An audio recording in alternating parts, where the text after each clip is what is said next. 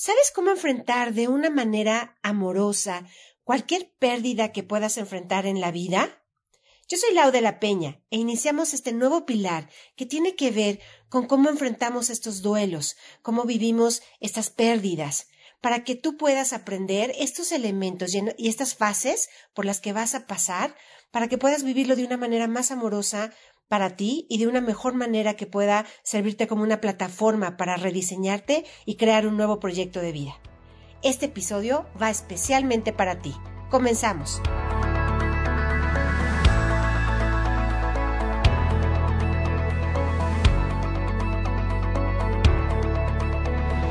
Bienvenidos a este tu podcast Ama y Transforma. Soy Lauda La Peña, coach de vida especializada en empoderamiento, liderazgo, amor y transformación. Mi propósito es que aprendas a conectar con toda la fuerza interior y amor que hay dentro de ti y que logres detonar todo tu potencial interior. Mi pasión es empoderarte, reconectarte con tu fuerza de vida para que puedas enfrentar cualquier desafío reinventándote desde un lugar totalmente poderoso. Comienza ya a vivir con la calidad de vida y la abundancia que te mereces. Disfrutemos juntos este viaje de amor y transformación. Ama y transforma. Comenzamos.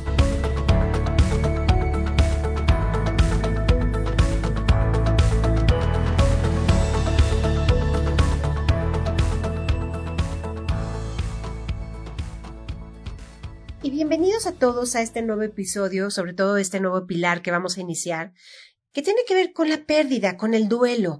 Esta, estamos en un contexto de alguna manera de, de pérdida en muchos sentidos. Hay personas quienes desafortunadamente han perdido su empleo, han perdido su trabajo. También ha habido personas que han perdido esta estructura de pareja, estas relaciones, y más allá ha habido divorcios, ha habido pérdida de, de, no solo de pareja, sino pérdida de los hijos, pérdida de la familia, y no se diga más. También ha habido situaciones donde ha habido gente que ha perdido su familiar, han perdido la salud. Entonces, estamos en un contexto actual de esta pandemia que estamos viviendo a nivel mundial, de, de, mucha pérdida. Y también podríamos hablar de pérdida en el sentido de, de estilo de vida. En el mejor de los casos, ¿no? ¿no? No tan grave como a lo mejor perder a un familiar que es sumamente doloroso. Estamos frente a este contexto de pérdida en muchos sentidos, empezando por, por perder un estilo de vida que antes teníamos y ya no lo tenemos. Entonces, ante este contexto tan inminente para todos, se me hizo fundamental hablar y, en un episodio completamente de lo que es vivir una pérdida, cómo la enfrentamos y cómo se puede vivir un duelo de una manera mucho más amorosa y armoniosa en lo posible con nuestro proceso. Y sabes, hay muchas corrientes eh, tanatológicas, psicológicas, filosóficas, hay muchas corrientes que te hablan de, de diferentes fases que se pueden vivir en una pérdida. Y a mí me gustaría retomar como las fases más importantes por las que puedes pasar y puede pasar cualquier ser humano. Para algunos, este duelo o, o proceso de pérdida puede tomar días, muchos días, puede tomar inclusive meses y para algunos otros puede tomar años. Yo he conocido en, eh, personas en mis coachings donde quizá pueden llevar 10, 15 años eh, que me comentan que ha perdido un familiar y aún así, hasta, es más, hasta 20 años, una, una mujer que había perdido su esposo y llevaba 20 años de fallecido su esposo y aún todavía no lo superaba, todavía estaba en este duelo y en esta, este contexto de tristeza y de pérdida y estaba eh, sentía totalmente, se sentía totalmente atorada todavía en su vida, no, no había podido dar este paso a un nuevo proyecto de vida. Entonces, considero que es muy importante este, que en este episodio te mencione las fases por las que pudieras estar pasando ante cualquier tipo de pérdida. Eh, y, sobre todo, cómo puedes salir adelante cuando eh, también socialmente hablando, las personas tenemos este desconocimiento y esta ignorancia de, cómo apoyar a un ser humano cuando está viviendo un duelo, cuando está enfrentando una pérdida en el, en el ámbito en el que sea. Y me gustaría empezar por la, la primera fase, que es esta fase en la que podemos entrar de negación. Es muy común que cuando nos dan una noticia, ya sea de que nos corren del trabajo, ya sea de que la empresa se tiene que cerrar, eh, porque no está siendo sustentable, o ya sea de que algún familiar eh, ha caído en una grave enfermedad, o, o, o quizá lo peor que hayamos perdido algún familiar o ser querido, la primera reacción de la mente y del cuerpo es entrar en este estado de shock y en este estado como de parálisis mental y de negar el hecho. Hay una fase donde la mente lo primero que piensa es no puede ser cierto esto. Eh, no puede estar sucediendo esto que me están contando. Entonces, la mente se niega totalmente a aceptar y a negar rotundamente la información o la noticia que nos están dando. ¿Cómo puede salir de esta fase de negación? Primero entender que es un proceso natural, que, que tu mente y tus emociones, tus emociones entren por instantes o por días en este estado de, de, de parálisis. Es una parálisis donde no quiero pensar nada. Sientes como se bloquea completamente tu mente y, y solo te quedas en blanco. Se te queda la mente en blanco y, la, y emocionalmente también hay como un, como se atoran tus emociones literalmente y no sabes ni qué pensar ni qué sentir. Ante esta fase de negación es muy importante primero que nada estar consciente que, que, que lo primero que te puede pasar es negarlo, es no aceptarlo. Es como, como, no, debe haber una equivocación, debe haber un error, déjame informo, no, no, no puede ser posible. Entonces, y, y muchas veces es inconsciente. Yo recuerdo cuando falleció mi padre, eh, de instancia inconscientemente parecía como que yo lo despedía y lo había despedido, pero inconscientemente lo sentía, lo seguía sintiendo en mi corazón, lo seguía sintiendo en mi vida, lo seguía sintiendo en, en mi espacio alrededor de mí. Entonces sí, sí, sí vive, vivencia esta, esta profunda como negación de, de, de, estar en blanco, como en el limbo, como estar zombie, nada más como, como andando, parece como hasta que vas flotando por la vida y, entender que este proceso es muy normal y es muy sano que, que, la mente se proteja en este sentido, porque la intención de la, de la mente no es negar el hecho, sino la intención de la mente es como hacer un alto, como para, eh, eh, paro el automático y entonces niego la situación para para no entrar en shock emocionalmente, para poder prepararme para poder controlar estas emociones y poder vi vivenciarlas desde un lugar donde pueda inclusive estar contenida por mis familiares o estar quizás sentada, que no pueda caerme o derrumbarme. Y entonces es una protección del cuerpo y de la mente esta fase de negación. Esta fase de negación puede durarte, te digo, desde unos días hasta puede durarte, eh, pues hasta meses de estar en esta negación, pero es una fase corta, no es una fase tan larga. Después entraríamos a la segunda fase de, de esta pérdida, ya una vez que nos han dado la noticia, una, una fase de, de confusión. Es ya me atrevo a aceptar parcialmente el hecho o la noticia de la pérdida, pero, pero estoy confundida. Entonces puedo sentir todos estos, eh, eh, estos pensamientos encontrados y estos sentimientos entre quizá culpa, entre quizá eh, dolor, pero sobre todo es como esta confrontación de, de qué pasó. No estoy segura cómo fue que pasó, por qué pasó, por qué me está pasando a mí esto. Pueden llegarte pensamientos en ese sentido. Quizás hasta puedas entrar en una fase de confrontarte en esta confusión de, de quizá hice algo mal o quizá me faltó decirle, a lo mejor en el caso de pérdida de un familiar, me faltó decirle cuánto lo amo o quizá empezar a sentir esta culpa porque quizá no me desempeñé como debía haberme desempeñado, quizá fui a lo mejor un poco irresponsable o inconsciente o poco atento o poco presente en, en cualquier momento de pérdida. En el caso, por ejemplo, cuando, cuando los hijos se van, puedes entrar en esta parte de, de, quizá no fui una buena madre o un buen padre, ¿no? Cuando ya vuelan los hijos y entras en esta fase de confundirte.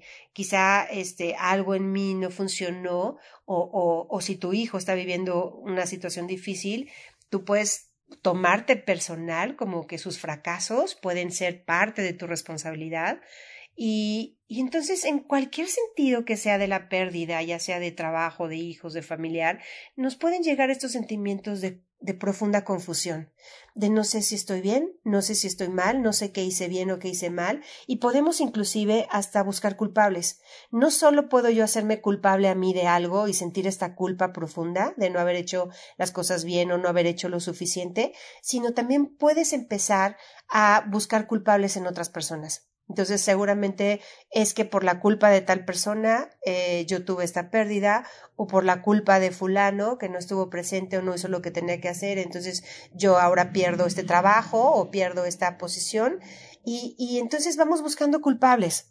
Esta segunda fase de confusión es muy importante también que la vivas y que te permitas vivirla, así como la primera fase de negación, donde tu cuerpo se prepara para, para enfrentar esa pérdida al momento de parálisis. Esta parte de confusión es especialmente importante para reflexionar, para reevaluar y tomar este nivel de conciencia de qué estoy haciendo con mi vida, qué estoy haciendo en las situaciones que, que quizá puedo pensar que son para siempre y no estoy presente o consciente que, que nada es para siempre, que la vida está llena de ciclos y llena de etapas y de fases diferentes y a lo mejor puedo concientizar la importancia de vivir más mi presente y de, de, vivir con la gente que sí tengo o con las situaciones y escenarios que todavía tengo, que no, no he perdido, empezar a valorarlos. Esta fase es sumamente importante para eso, para confrontarnos, para, para volvernos más presentes, más conscientes y poder valorar todo aquello que sí tenemos y todavía tenemos.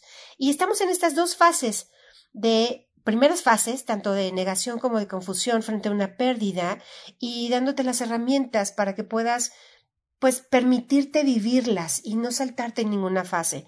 Vamos a ir ahora a un pequeño corte, pero te dejo con estas dos fases para que te quedes reflexionándolas para poder entrar a las siguientes tres fases que son muy comunes que puedas vivir en un contexto de pérdida y que es muy importante que las tengas conscientes. Entonces, no te vayas, estamos en un episodio súper importante de cuál debe ser tu actitud frente a la pérdida, cómo enfrentarla y cómo salir adelante con estas herramientas de una manera más consciente. No te vayas, regresamos.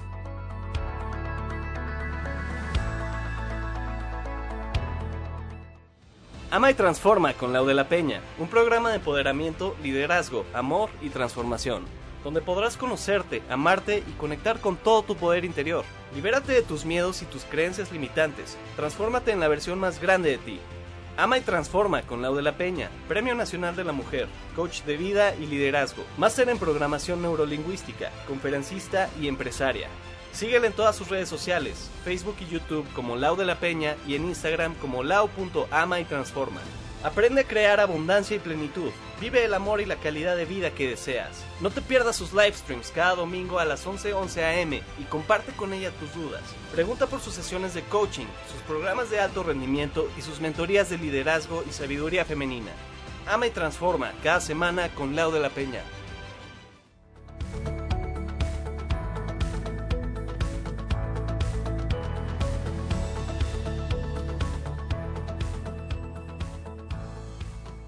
Y estamos ya de regreso en este tu podcast Ama y Transforma.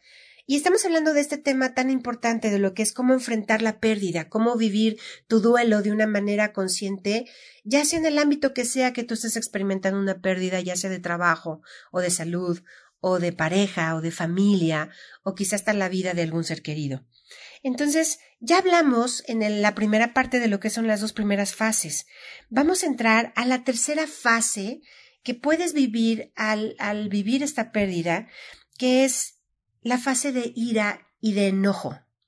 Una vez que ya viviste esta parte de, de, de, negar la situación, entrar en parálisis, y una vez que viviste la fase de estar confundido, no saber qué pensar, no saber qué sentir, puede entrar en ti entonces la tercera fase que es ahora sí estoy muy enojado, o sea, sentir una profunda ira y profundo enojo hacia las personas que estén alrededor, que puede ser, por ejemplo, hacia la persona que te despidió del trabajo o hacia la persona que, que tomó cierta decisión quizá de cerrar la empresa o quizá recorte de, ingreso, de sueldo o recorte de personal o quizá esta eh, situación donde quizás perdido una relación de pareja o de familia o hijos, ¿no? Que se han ido.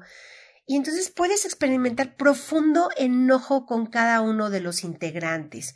Es, puedes vivir esta parte de es injusto, como el pensamiento que llega aquí es es injusto que, que, que hayan tomado esta decisión o es injusto que hayan pasado eh, o que esté viviendo esta, este escenario, esta persona, o incluso es injusto que me esté pasando a mí.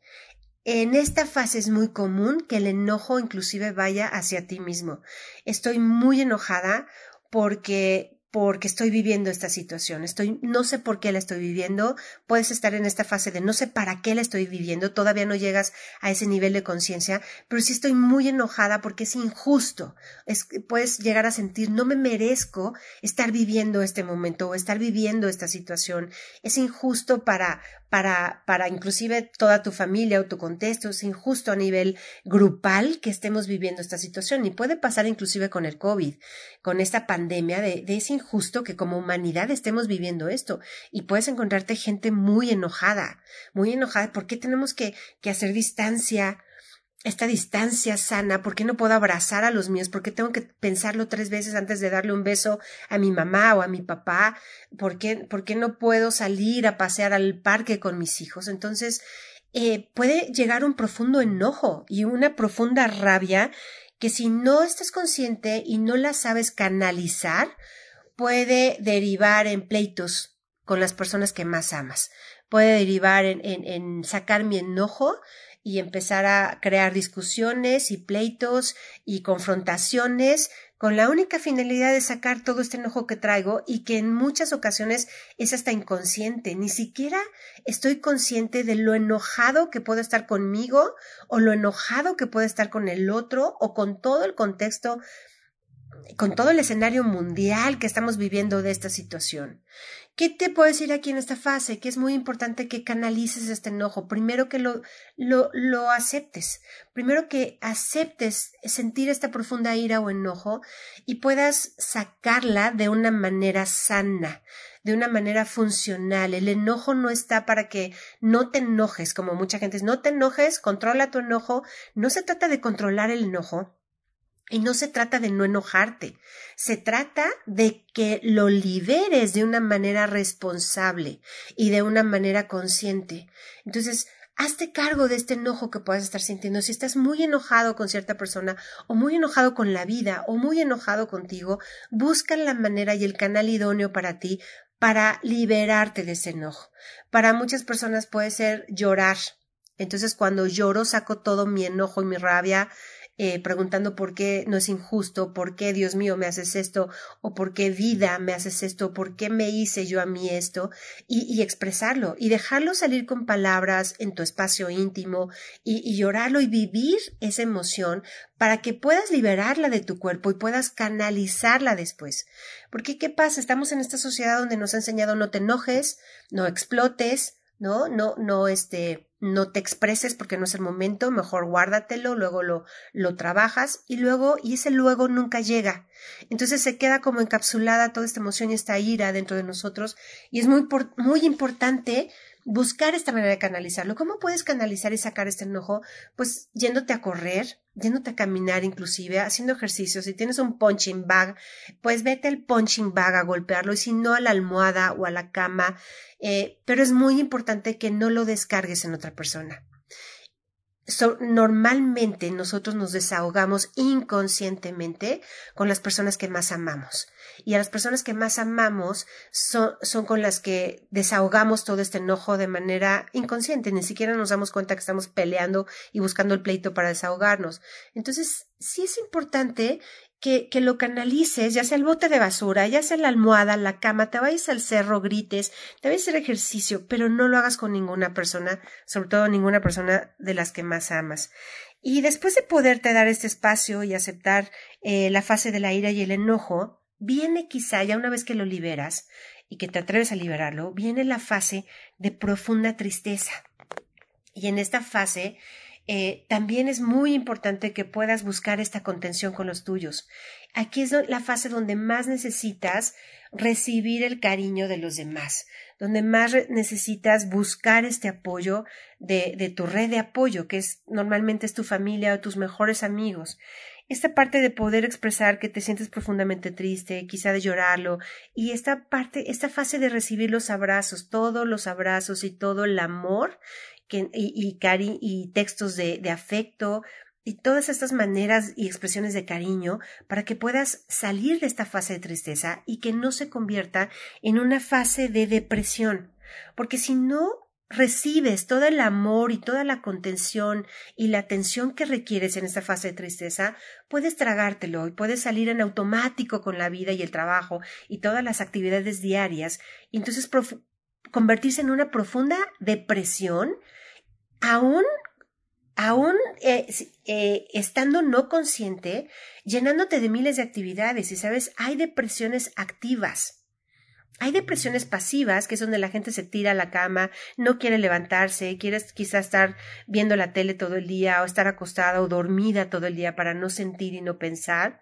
Pero también están estas depresiones activas, donde las personas se llenan de actividades para no pensar y pueden estar profundamente deprimido, puedes estar profundamente deprimido haciendo mil cosas todo el día y no te das cuenta de lo deprimido que estás. Entonces, para no caer en esta depresión, es muy importante que puedas liberar de manera consciente esta tristeza y te permitas abrazarte, te permitas llorar, te permitas estar contigo y escucharte.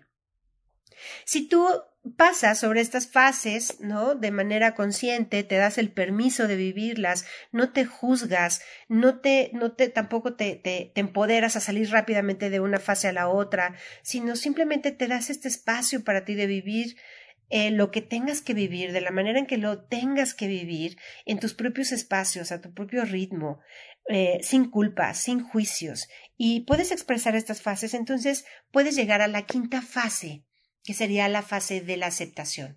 Y en esta fase de la aceptación es cuando aún puedes seguir sintiendo dolor, ¿no? Este dolor de, de la pérdida, pero ya no hay juicio, ya no hay enojo, ya no hay esta confusión de por qué pasó, para qué pasó, por qué me está pasando a mí, ya no hay esta negación de no es cierto, esto no está pasando.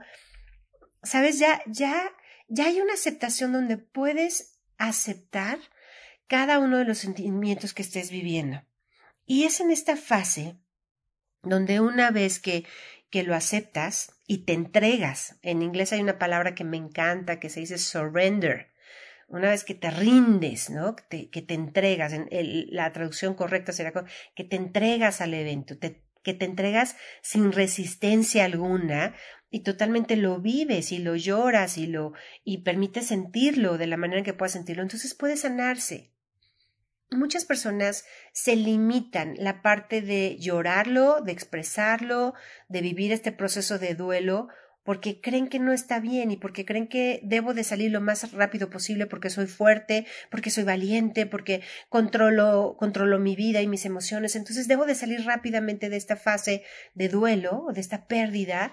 Y entonces, ¿qué es lo que pasa? Que no terminas de sanarlo y lo encapsulas dentro de ti y entonces lo puedes cargar en tu vida por muchos años y no te das cuenta, pero esta, este, este duelo interno y estas emociones que no sanan a lo largo de la vida en cualquier momento van a, a detonar y atraer otra situación donde vuelvas a vivir esa misma emoción para poder liberarlo eh, una segunda ocasión y quizá hasta una tercera o cuarta, según lo cerrado que tú seas con, con expresar tus emociones. Entonces, si tú te permites vivirlo, esta fase de aceptación, eh, este, este duelo puede no ser tan largo, este duelo puede durar un año, puede durar meses, no tendría que durarte 15 o 20 años como, como algunas personas que no tienen esta asesoría o esta guía o esta contención o esta información.